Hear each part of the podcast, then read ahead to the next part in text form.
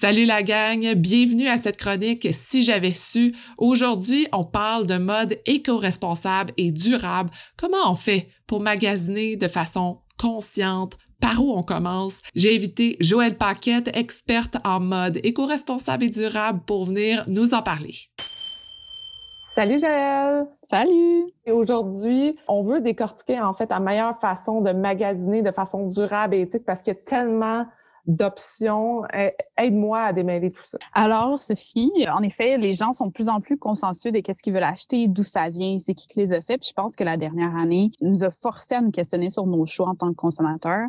Puis des fois, c'est un peu mélangeant de savoir où mettre nos priorités, l'environnement, la production et tout. Donc, je dirais que le premier point vraiment sur lequel il faut se concentrer quand on veut acheter plus responsablement, c'est d'abord de euh, se familiariser avec les enjeux reliés à notre consommation, dans ce cas-ci, le fast fashion, les compagnies de mode qui sont plus ou moins éthiques et durables. C'est un sujet tellement complexe, il y a tellement d'aspects, mais je pense vraiment comme pour s'initier à tout ça, il n'y a rien comme le documentaire de True Cost, réalisé en 2015 suite euh, à la tragédie du Rana Plaza, qui est une usine qui euh, abritait la production de plusieurs euh, compagnies fast fashion, dont Joe Fresh, Mango, Children's Place et tout. Puis, dans le fond, cette euh, usine-là s'est effondrée, ce qui a tué en fait plus de 1100 personnes qui travaillaient dans cette usine-là. C'est un documentaire vraiment choc. Moi, personnellement, quand je l'ai regardé, j'ai été il y a vraiment un avant de True Cost puis un après de True Cost. Puis j'ai pleuré, c'est pas évident. Il te bombarde avec des faits vraiment pas évident à accepter en tant que consommateur. Tu apprends que l'industrie de la mode, c'est la deuxième industrie la plus polluante après euh, le pétrole,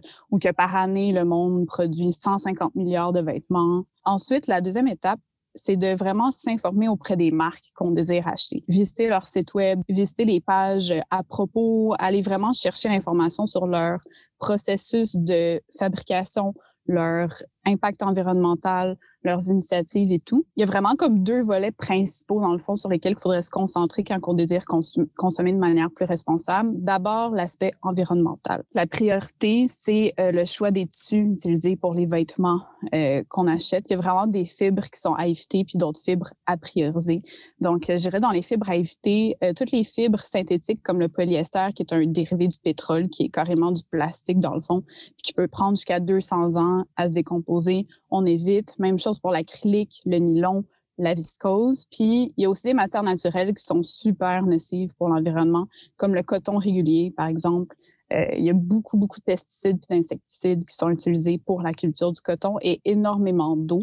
Euh, juste pour te donner un exemple, une chemise fabriquée en coton va demander 2700 litres d'eau pour une seule chemise. L'autre matière naturelle aussi qui est comme à éviter, c'est le cuir qui est tanné au chrome. En général, le cuir utilisé par les grandes compagnies, ça va être ce genre de cuir-là. Le chrome, c'est extrêmement toxique.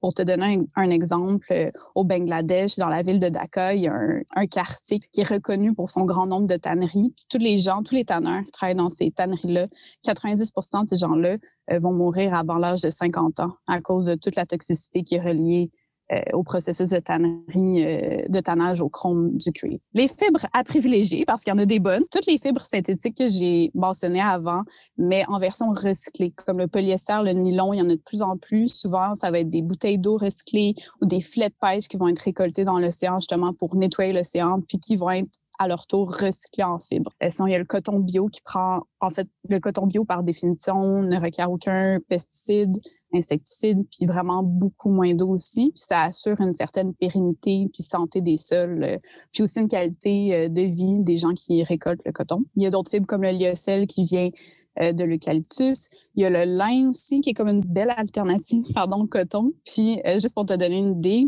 comparativement à la chemise de coton qui prenait 2700 litres d'eau à produire, le lin n'en requiert que puis aussi, on peut aller chercher des certifications textiles comme le, je sais jamais comment le prononcer, GOTS, ou OECOTEX aussi, qui sont comme des standards autant environnementaux que sociaux par rapport à la production des fibres. Faut aussi, au-delà des fibres, faut un peu observer ce que la compagnie, faut comme avoir une vue d'ensemble, observer ce que la compagnie fait vraiment au niveau de l'environnement. Est-ce qu'ils ont des emballages recyclés, recyclables? Est-ce qu'ils ont des emballages compostables? Qui s'assurent que dans leurs usines, euh, ils recyclent l'eau d'une manière à ce que l'eau n'est pas contaminée les, euh, les cours d'eau avoisinants? Est-ce que les usines utilisent des énergies renouvelables? Donc, normalement, les compagnies, s'ils font ce genre de si ont ce genre d'initiative-là, ça va être vraiment clairement identifié sur leur site web. Deuxième volet, le volet social, donc éthique. C'est vraiment un fléau, le fast fashion, par rapport à comment qui, traite la production de vêtements. C'est des conditions de travail qui s'avoisinent vraiment beaucoup à l'esclavagisme. Par exemple, au Bangladesh, il y a 4 millions de gens qui travaillent dans les usines de vêtements. 85% de ces gens-là, c'est des femmes et gagnent moins de 3 dollars par jour, dans des conditions, comme je disais, vraiment atroces, autant au niveau de l'aération, on respire des matières toxiques, euh, travaille des heures pas possibles, travaille tous les jours de la semaine, dans des usines, dans des conditions vraiment pas sécuritaires. Fait qu'on essaie de miser sur une production locale, ou sinon canadienne, ou aux États-Unis, ou en Europe, parce que c'est comme tous des pays qui ont des lois pour protéger les travailleurs qui sont clairs et qui ressemblent un peu plus aux nôtres. Je veux pas qu'il y ait beaucoup moins d'abus en général. Des fois, il peut y avoir un peu une différence. Ça arrive qu'il y a des compagnies, je pense à Cotton, par exemple, qui produisent en Égypte ou euh, d'autres compagnies qui produisent à Bali, par exemple. Des fois, c'est aussi une question de, de fair trade, dans le sens qu'une compagnie va produire loin, mais dans le but de soutenir une économie locale ailleurs ou de valoriser leur travail ou de valoriser les femmes puis les femmes sur le, marché du travail et tout. Fait qu'il faut quand même faire la différence. Mais encore une fois, cette information-là, si c'est dans ce but-là, l'information va être claire sur le site web de la compagnie. Pour préparer cette chronique-là, je recherchais sur le site de Zara, par exemple, puis je me suis rendu compte que maintenant, ils ont un code de conduite très clair. Ils mettent vraiment de l'avant. C'est écrit comme en dessous des produits, comme un peu partout sur le site, puis comme vraiment plus qu'avant.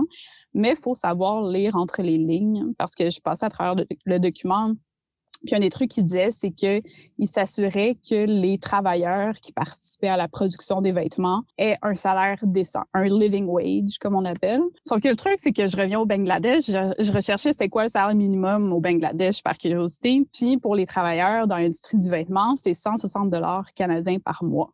Fait que ça, c'est le living wage légal au Bangladesh. Sauf que les gens qui se battent pour de meilleures conditions demandent 240 dollars par mois. On s'entend que c'est vraiment pas beaucoup comparé au Canada ou peu importe, mais reste que c'est pas parce qu'il y a un living wage qui a été établi par le gouvernement que c'est le bon living wage. Finalement, si vous voulez, comme c'est beaucoup d'informations, des fois c'est un peu compliqué de s'y retrouver. Un bon site vraiment pour comme évaluer une compagnie autant au niveau social qu'environnemental sans se casser la tête puis commencer à faire des recherches comme pas possible qui vont prendre des jours. Ben, je vous conseille d'aller sur le site goodonyou.eco.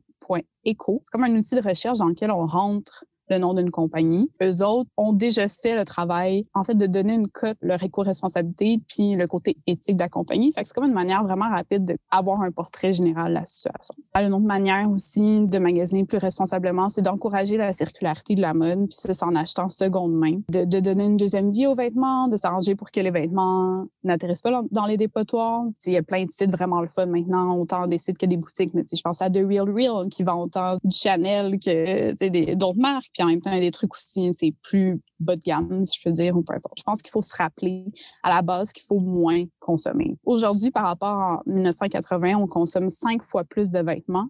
Puis ironiquement, on porte juste 20% de notre garde-robe. Merci beaucoup, Jaël. Maintenant, on sait comment magasiner de façon éco-responsable et durable. Si les gens veulent encore plus d'informations, où peuvent-ils te suivre? Sur Instagram, at veryjael. Je parle beaucoup de, mode éthique, de mode local, de mode durable. Puis sinon, j'ai aussi mon blog veryjael.com pour avoir des articles un petit peu plus euh, en profondeur. Merci beaucoup, Jaël. Merci à toi. Merci d'avoir été à l'écoute. J'espère que vous êtes incroyablement inspirés pour vos projets. Si ça vous intéresse de garder contact, rendez-vous sur Instagram sur le compte de Femmes de Fer ou abonnez-vous à l'infolettre. Et si vous aimez l'épisode, vous pouvez laisser un commentaire. C'est ce qui me motive à trouver les meilleures femmes de fer pour vous. Et je vous dis à la prochaine.